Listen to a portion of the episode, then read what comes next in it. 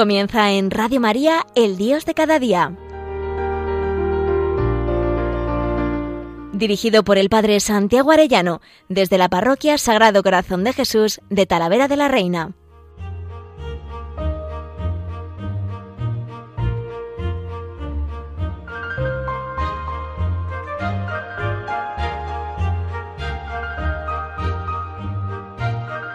Muy queridos oyentes de Radio María, muy queridos amigos todos, qué alegría un lunes más con todos ustedes. Hoy quisiera que viéramos el trascendental de la belleza, después de todo este tiempo de Navidad, que hemos podido contemplar cosas tan bellas, ¿no? Desde los cantos de Navidad, bueno, las estrellas, el cielo, bueno, todo lo creado en realidad que se contempla todo el año, pero tantas cosas hermosas. Y es muy bonito pensar que el ser creado por Dios es participación de la belleza infinita e insondable de Dios. Vamos a ver este trascendental, la belleza, que es quizá el más difícil de los trascendentales. Es el que más ha perdido su conexión con el ser en la cultura utilitarista moderna. Santo Tomás define lo bello como aquello que al contemplarlo agrada. En cierto sentido es como lo bueno, pero se diferencia en que el bien nos hace tender a él para poseerlo o apropiárnoslo, mientras que la belleza se da simplemente en la contemplación del ser, el bien, el bien propio de la belleza consiste en que agrada a la voluntad, no por una incorporación al ser, sino sólo por su contemplación se demuestra que ella es un aspecto del ser de las cosas, algo objetivo, por el hecho de que todas las personas en todas las culturas admiran la belleza natural. Hay una belleza natural independiente de las causas subjetivas. Hay algo externo que produce la resonancia interior que capta la belleza. En el arte todo esto es más complejo puesto que es algo que nosotros hacemos. Intentamos plasmar la belleza. La obra de arte es realizada desplegando una potencialidad, y mientras mayor es ese dar forma actual a esa potencialidad, mayor admiración causa. En cambio, en las cosas naturales, la belleza no depende de lo que nosotros hagamos, sino de la creatividad de Dios. En el arte la plasmación de la belleza depende de la creatividad y de los criterios del hombre, depende por lo tanto en cierta medida de las convenciones sobre las formas que se consideran aptas para hacer más agradable una materia preexistente, por ejemplo, el mármol hecho estatua o las palabras de un poeta.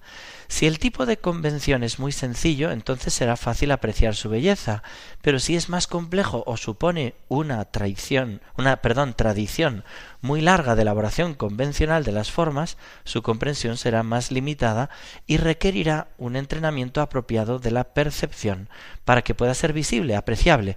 Por eso la necesidad de formarse en una tradición artística, aprender, por ejemplo, a escuchar música exigente o a leer poesía, no significa que la belleza artificial sea subjetiva, sino que es objetiva como creación humana, de la misma manera que la necesidad de formarse en la tradición matemática no significa que las matemáticas sean subjetivas, sino que se han perfeccionado al interior de las tradiciones de conocimiento objetivo.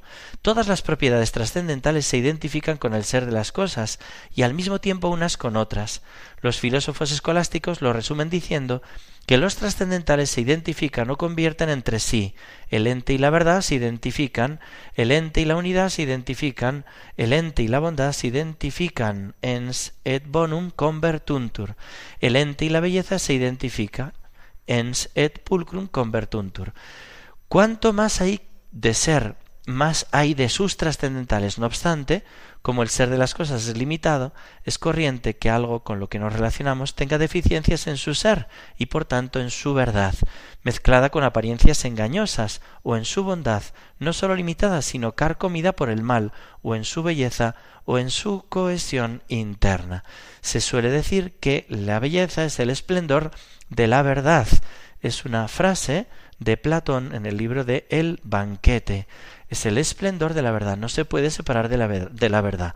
Este tema es delicado, yo lo sé, pero yo creo que es importante afrontarlo, porque hoy en día cualquier cosa le llaman belleza, ¿no? Te hacen un cuadro unos garabatos, una cosa ahí, y te dicen, no, mira, es que es expresión del interior y eso es belleza y vale no sé cuántos millones de euros. Bueno, no todo lo que sale del interior es belleza, porque a veces hay tal mareo interior en la cultura contemporánea que al final es un vómito lo que sale ahí, ¿no? Y te dicen, mira, mira ese vómito, qué bonito y qué estético ha quedado. Ya, pero es consecuencia de un mareo. Y al final lo ha expresado así, pero en realidad no significa más que el mareo interior que tiene uno dentro. Y eso no se le puede llamar bello. Bueno, aunque es verdad, ¿no? Se dice a veces... Eh, sobre los gustos, eh, los, sobre los colores no hay nada escrito y sobre los gustos no hay nada escrito. Bueno, pues hay muchísimo escrito y tenemos que referirlo a la objetividad y a la verdad. A ver, que el mismo que les está hablando a veces no entiende porque le falta eso que decía antes, ¿no? Un estudio en una tradición más profunda, pues de, del arte contemporáneo o de la música. Yo por eso no pretendo valorar concretamente cada cosa, ni sabría hacerlo pero hay cosas que evidentemente son belleza y hay cosas que evidentemente no lo son, no lo son. Y porque son falsedad, ¿no? Pues eh, yo recuerdo, perdonen el ejemplo que voy a poner, ¿no? De un amigo mío que puso unos sellos de Navidad, que eran así como un arte muy moderno, ¿no? Y, bueno, pues le parecía como bello, le parecía como armónico y los puso como sellos de Navidad y después de haberlos enviado todos, vio que ponía en una letra pequeñita el título de esa obra de arte eh, que estaba plasmada en el sello y lo que ponía era masturbación. Perdonen, pero lo siento, pero no puede ser bello algo que está haciendo referencia a lo que no es ordenado conforme al amor. Ya lo veremos algún día y en estos programas se ha tratado. la sexualidad es para el amor y para la vida y todo lo demás que sale de eso no es bueno y por tanto no es bello. Cuando se profana, por ejemplo, la Eucaristía para decir es una obra de arte, como pasó una vez en Pamplona, que robaron la Eucaristía y pusieron como una obra de arte una blasfemia cogiendo la Sagrada Eucaristía. Lo siento, pero eso no es bello, eso no es arte, es una profanación y es una ofensa muy grave a Jesús. Pero ¿Qué pasa? ¿Cómo establecer un criterio objetivo sobre lo bello? Bueno, pues para empezar tenemos ahí algo.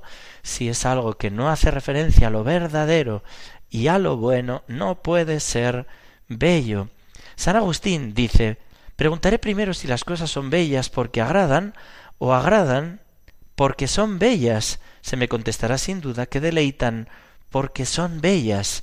Es decir, hay que ir a lo objetivo, a lo verdaderamente objetivo. Y San Alberto Magno decía que la belleza es el esplendor de la forma. Se servía de esas metáforas, ¿no? Y decía es el color del ente, es la música de lo real, es la transparencia del ser, la viva armonía de la realidad, la gozosa irradiación, el don de sí de cada ente. ¿Qué elementos constituyen la belleza objetiva de un ente? Santo Tomás de Aquino entenderá tres la integridad es el hecho de ser completo, perfecto, lleno o ser, de contar todos los aspectos y partes con que uno aparece como un todo, indivisible, idéntico, así, uno, la integridad. Segundo dice la claridad, la presentación de la propia inteligibilidad luminosa, esplendor, la transparencia de la forma o la luz que facilita al intelecto el poder conocerla, lo que le hace verdadero. Y tercero, la proporción, dice el ajuste, el equilibrio, la justa medida, la simetría de un ente que es unidad, en la multiplicidad de sus elementos, y que se armoniza con su propia naturaleza, haciéndolo deseable, bueno. Un ente es, pues, hermoso de contemplar porque posee, y en la medida en que posee integridad, claridad y proporción, es decir, en la medida en que es uno, verdadero y bueno, convertuntur. Ser ente significa ser bello, y será tal en tanto en cuanto deleita a Dios, que es la suprema belleza, la toda gloria. Fijaros que esto me parece muy hermoso. Todos los seres participan de la belleza del que es, que es Dios. Cada trascendental expresa un aspecto de la realidad, si consideramos el ente absolutamente lo percibimos como uno, o sea, indivisible y determinado. Si lo consideramos en la realidad con la mente, es verdadero, no autocontradictorio. En relación con la voluntad es bueno, deseable o amable, y en relación con todo el espíritu, con la emoción, con el intelecto, con la voluntad, el ente es bello, un gozo que se experimenta al contemplarlo por causa de su esplendor, integridad, claridad y proporción. Vamos a ver qué nos dice el catecismo de la belleza, que me parece una preciosidad. Pero antes quería cantarles aquello que compuso San Agustín, Tarde te amé, belleza infinita. Tarde te amé, belleza infinita. Tarde te amé, tarde te amé, belleza siempre antigua y siempre nueva y supe, Señor, que estabas en mi alma y yo estaba fuera. Así te buscaba mirando la belleza de lo creado. Tarde te amé, belleza infinita, tarde te amé, tarde te amé, belleza siempre antigua y siempre nueva. Qué hermosura tan antigua y tan nueva. Qué hermoso es entender este misterio del amor de Dios, de la bondad de Dios, de la belleza de Dios. Fijaros que el catecismo nos habla en el número 2500, la práctica del bien va acompañada de un placer espiritual gratuito y de belleza moral. De igual modo, la verdad entraña el gozo y el esplendor de la belleza espiritual. La verdad es bella por sí misma, la verdad de la palabra, expresión racional del conocimiento, de la realidad creada e increada, es necesaria al hombre dotado de inteligencia, pero la verdad puede también encontrar otras formas de expresión humana, complementarias, sobre todo cuando se trata de evocar lo que ella entraña de indecible, las profundidades del corazón humano, las elevaciones del alma, el misterio de Dios antes de revelarse al hombre en palabras de verdad, Dios se revela a él mediante el lenguaje universal de la creación, obra de su palabra, de su sabiduría, el orden y la armonía del cosmos que percibe tanto el niño como el hombre de ciencia, pues por la grandeza y la hermosura de las criaturas se llega por analogía a contemplar a su autor, dice el texto de la sabiduría capítulo 13, pues fue el autor mismo de la belleza quien las creó, dice sabiduría 13. La sabiduría es, en efecto, más bella que el sol, supera a todas las constelaciones, comparada con la luz sale vencedora, porque a la luz Sucede la noche, pero contra la sabiduría no prevalece la maldad. Yo me constituí en amante de la belleza, dice Sabiduría 8.2. Qué hermoso que Dios sea el que es el más bello cuando vayamos al cielo a contemplarle, pues nosotros veremos la belleza suprema. Y en 2501 dice el Catecismo, el hombre, creado a imagen de Dios, expresa también la verdad de su relación con Dios, creador mediante la belleza de sus obras artísticas. El arte, en efecto, es una forma de expresión propiamente humana por encima de la satisfacción de las necesidades vitales, común a todas las criaturas vivas. El arte es una sobreabundancia gratuita de la riqueza interior del ser humano. Este brota de un talento concedido por el Creador y del esfuerzo del hombre, y es un género de sabiduría práctica que une conocimiento y habilidad para dar forma a la verdad de una realidad en lenguaje accesible a la vista y al oído. El arte entraña así cierta semejanza con una actividad de Dios en la creación, en la medida en que se inspira en la verdad, y el amor de los seres, como cualquier otra actividad humana, el arte no tiene en sí mismo su fin absoluto, sino que está ordenado y se ennoblece por el fin último del hombre. En 2502 dice, el arte sacro es verdadero y bello cuando corresponde por su forma a su vocación propia, evocar y glorificar en la fe y la adoración el misterio trascendente de Dios, belleza supereminente e invisible de verdad con mayúscula y de amor con mayúscula manifestado en Cristo, resplandor de su gloria e impronta de su esencia, dice la carta a los Hebreos 1, en quien reside toda la plenitud de la divinidad corporalmente, Colosenses 2, belleza espiritual reflejada en la Santísima Virgen Madre de Dios, en los ángeles y los santos. El arte sacro verdadero lleva al hombre a la adoración, a la oración y al amor de Dios, Creador y Salvador, Santo y Santificador. Por eso, los obispos, dice el catecismo, deben personalmente o por delegación vigilar y promover el arte sacro antiguo y nuevo en todas sus formas, y apartar con la misma atención religiosa de la liturgia y de los edificios de culto todo lo que no está de acuerdo con la verdad de la fe y la, auténtica belleza del arte sacro. ¿Ven? Hasta ahí el catecismo. ¿Cómo confluye la verdad, la bondad y la belleza? La belleza de nuestro buen Dios. ¿Cuántas veces uno dice, uy, esta música, si está pensada precisamente para exaltar las pasiones y que continuamente en su letra está denigrando el corazón de la mujer, la dignidad de la mujer, determinadas músicas no son bellas, aunque te digan, pero fíjate, si es súper si es súper mm, bella, si es súper artística, si es súper buena. Mira, la verdad, la bondad, la belleza tienen que confluir y eso es la verdadera estética. Bello es el objeto que visto y contemplado deleita, también escuchado, oído. Esa era la definición experimental de Santo Tomás de Aquino. Pero como los objetos no son bellos porque gustan, sino que gustan porque son bellos, hemos de analizar las condiciones de la belleza objetiva, o sea, qué cualidades ha de reunir el objeto para ser bello. Y veíamos, ¿no? La integridad y perfección del ser es lo primero, ¿no? Que tengan todas sus partes, que no le falte ninguna de las partes, ¿no? El orden es el segundo elemento, o sea, la armonía y proporción de las partes entre sí y con el todo.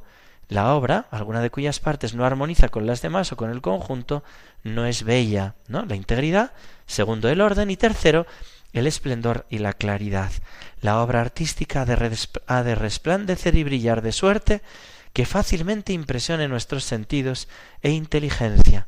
Una obra cuya proporción de partes y armonía no sea perceptible carece de belleza.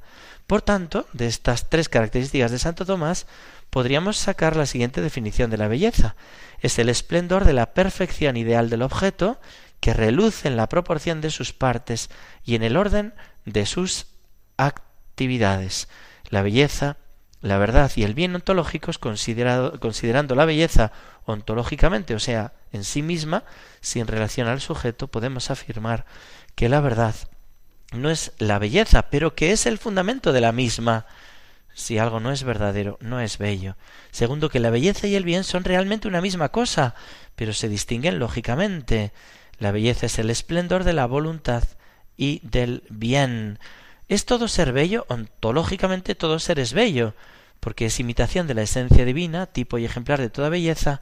Segundo, porque en este sentido todo ser es uno, perfecto en su género y bueno en cuanto que es conveniente. Tercero, porque es parte del orden universal de la creación bello por excelencia.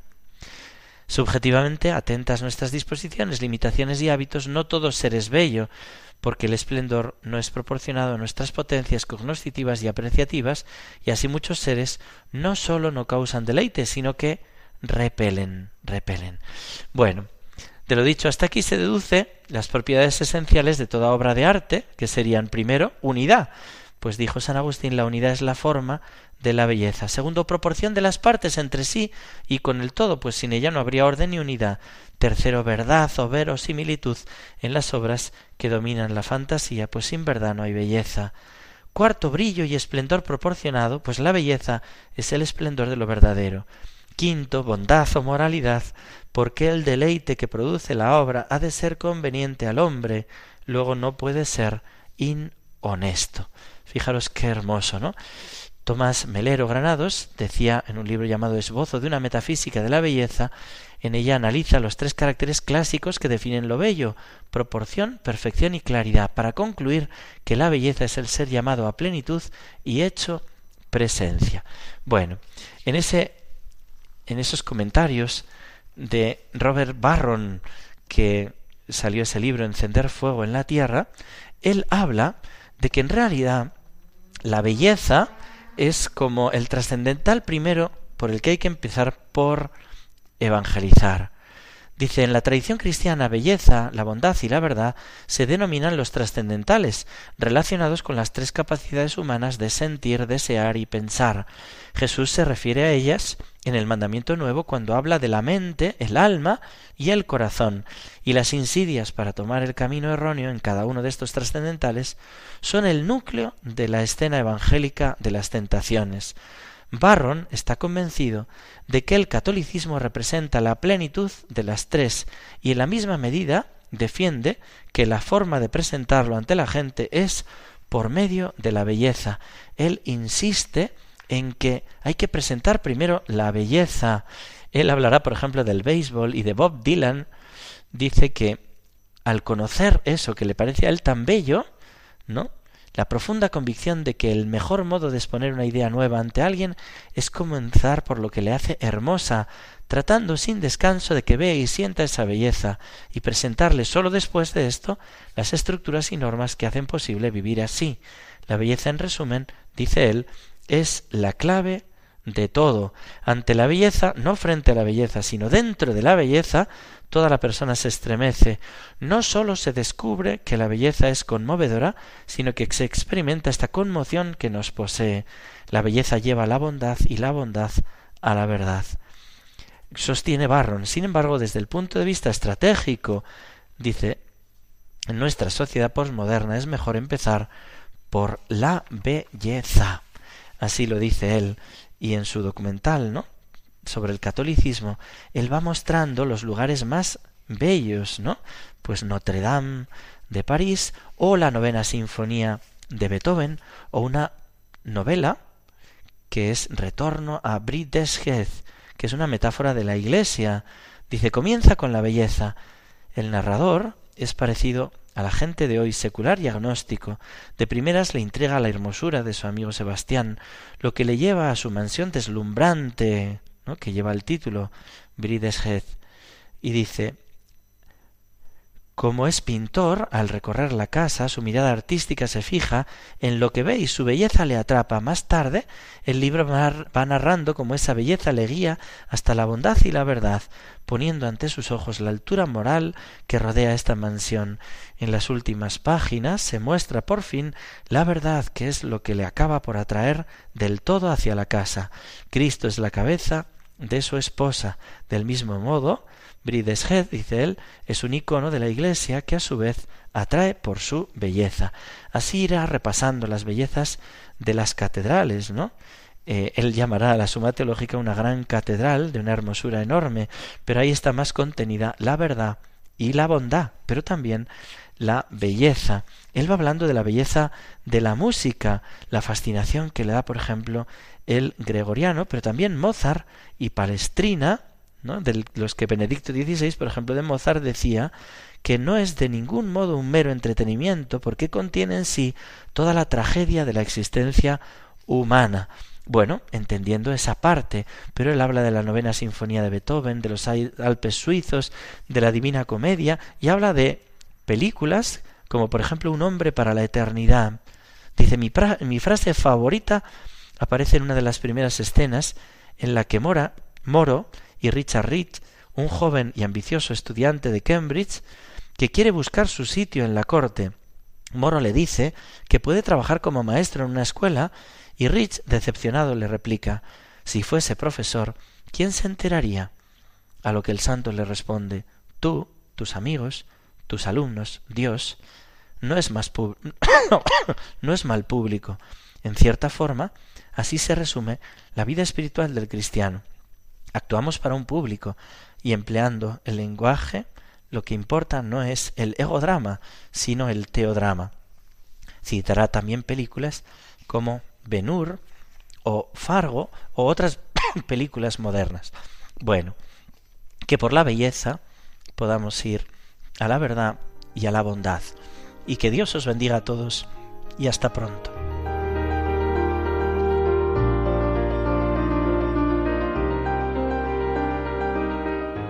Finaliza en Radio María, El Dios de cada día. Dirigido por el Padre Santiago Arellano, desde la Parroquia Sagrado Corazón de Jesús de Talavera de la Reina.